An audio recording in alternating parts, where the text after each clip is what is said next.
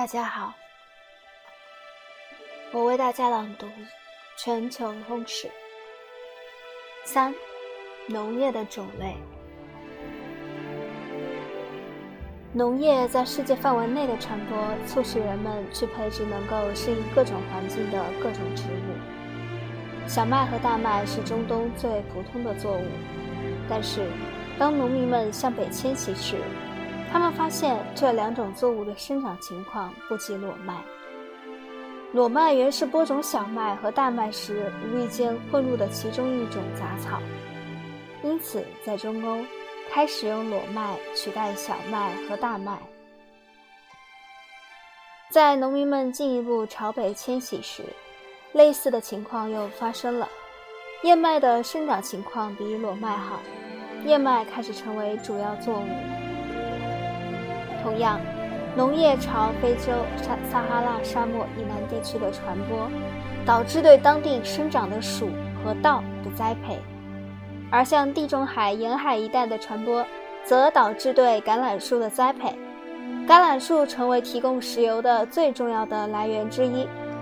伊朗高原和印度西北部的农业实质上是一种中东类型的农业。不过，有一条自南而北穿过印度中部的分界线，它标志着两个完全不同的气候区之间的过渡地带。在这一过渡地带，相应分布着各种不同的植物。这里正好属于季风地区，季雨量大，长期高温，丛林密布。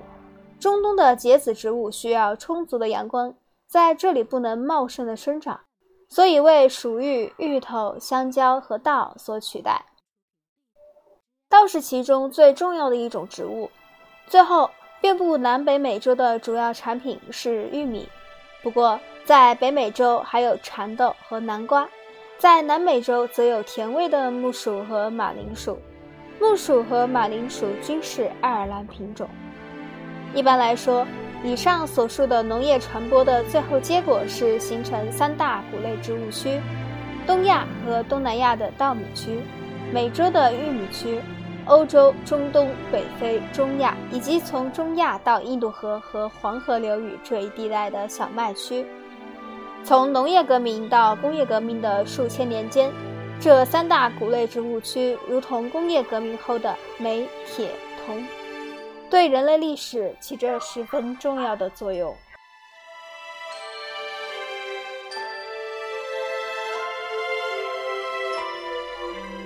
最近，小麦已在取代水稻成为世界上最重要的粮食作物。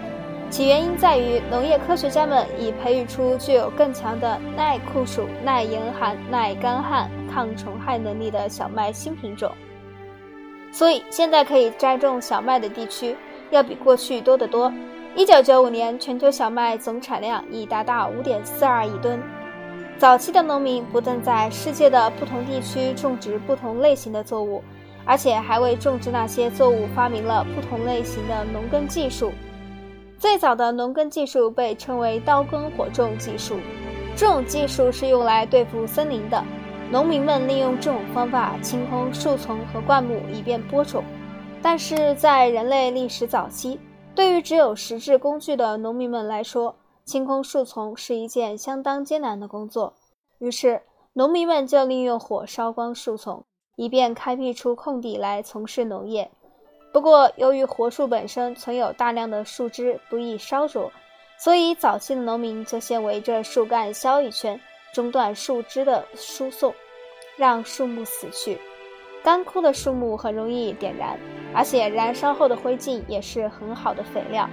然后，农民们就在已经清空、肥力又增加了的土地上播种。为迅速成长的作物浇水、除草，并建起篱笆，防止野兔或鹿之类的野生动物闯进田地。最后，在作物成熟时收割它们。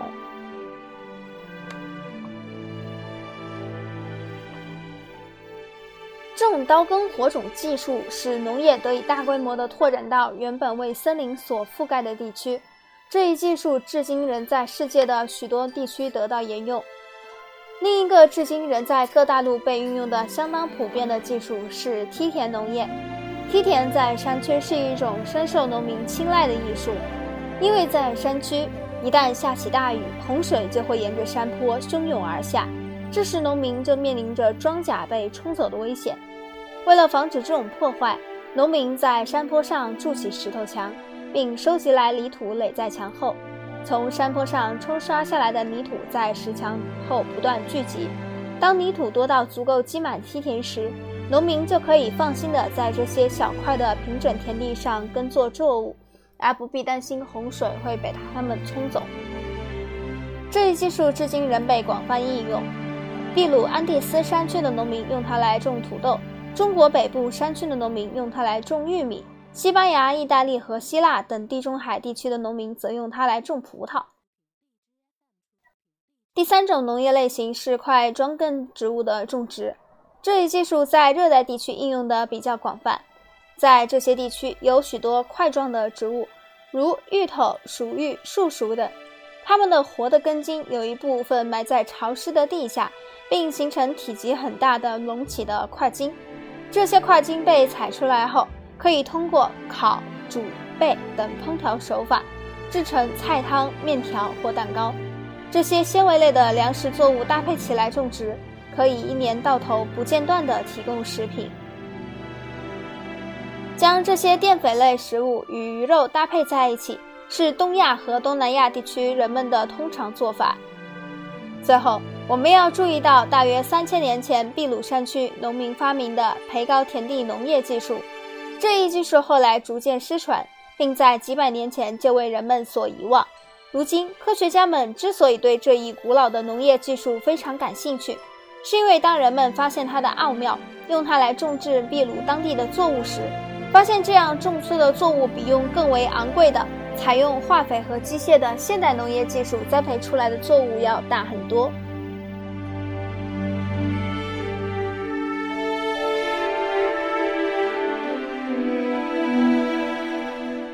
培高的田地宽为十三到三十三英尺，长达三十三到三百三十英尺，高约三英尺。它们是由渠道间隔成大小基本均等的几块泥质平台，作物就种在这些泥质平台上。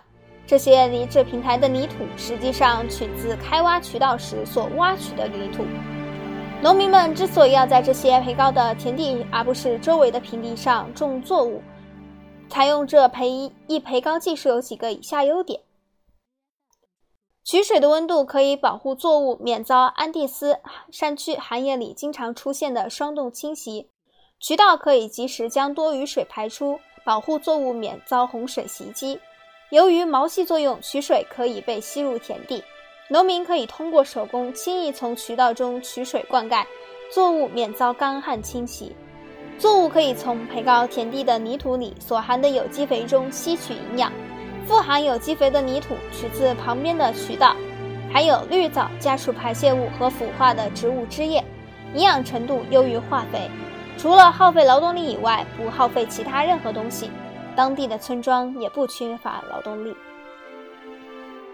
渠道中的鱼提供的蛋白质，极大地改善了当地农民的膳食。这些优点，一九八四年秘鲁实验性的培高田地每公顷产土豆三十吨，而这为采用进口农机和化肥，以普通方式进行种植的对比田，则每公顷仅产土豆八吨。由于培高田地农业技术是一种生产效率高、自我支持的体系，除了在几个拉美国家外，还在美国和印度尼西亚得到推广。最先发源于安第斯山区。被人们遗忘了数百年，最近又被科学家们发现和恢复的农业技术，还要在全世界重新得到应用。古老技术的成功运用表明，尽管现代的高科技创造了无数奇迹，在技术领域，我们仍然可以从史前祖先那里接受一些教训。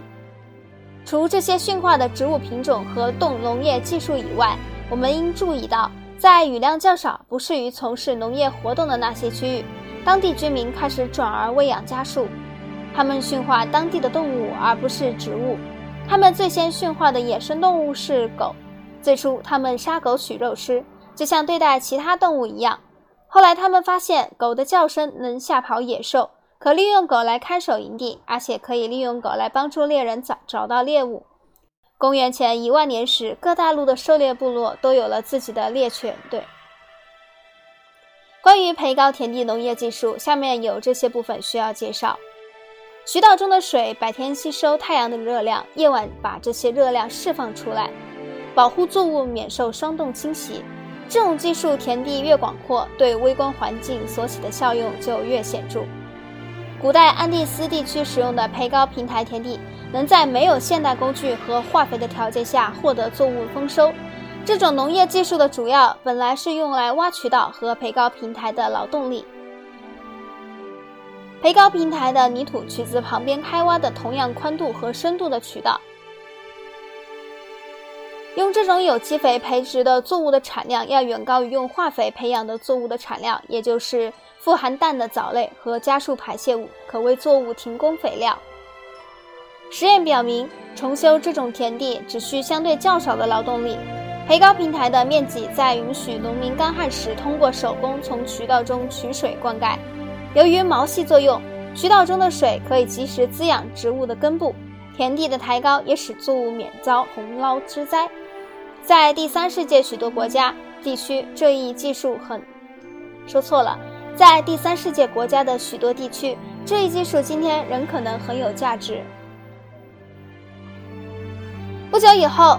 我们来回到狗的叫声这块，驯化动物，人类又以这种或那种方式驯化了对他们有用的其他动物，这样他们也就成为牧民，过起了游牧生活。今天有许多人继续以这种方式生活，游牧于自撒哈拉沙漠到中国东北部的辽阔大草原和沙漠地带，亦游牧于撒哈拉沙漠以南非洲的草原地区。畜牧业的兴起比较晚，一直等到马和骆驼被驯化。空旷原野中的交通运输问题得以解决时，才逐渐发展起来。一旦畜牧业在公元前一千五百年至公元前一千年开始兴起，多种多样的畜牧方式也发展起来。有些地区的牧人仅靠驯养一种动物为生，如阿拉伯半岛主要是驯养骆驼，非洲东部和南部主要是驯养牛。不过，也有一些地区的牧人靠驯养多种动物为生，如中亚地区驯养动物就有马。牛、骆驼、绵羊和山羊等。不过，不管驯养了多少种动物，牧人们的生活较之富饶的尼罗河流域、印度河流域、黄河流域、底格里斯河和幼发拉底河流域的农民的生活是颇为穷困的。这些流域中发展起来的永久性的灌溉性农业具有很高的生产率，及时地支撑起伟大而富庶的文明。大河流域的文明对欧亚大陆中部大草原、中东以及北非沙漠较为贫穷的游牧民部落来说，就像一块块磁石，有着不可抗拒的吸引力。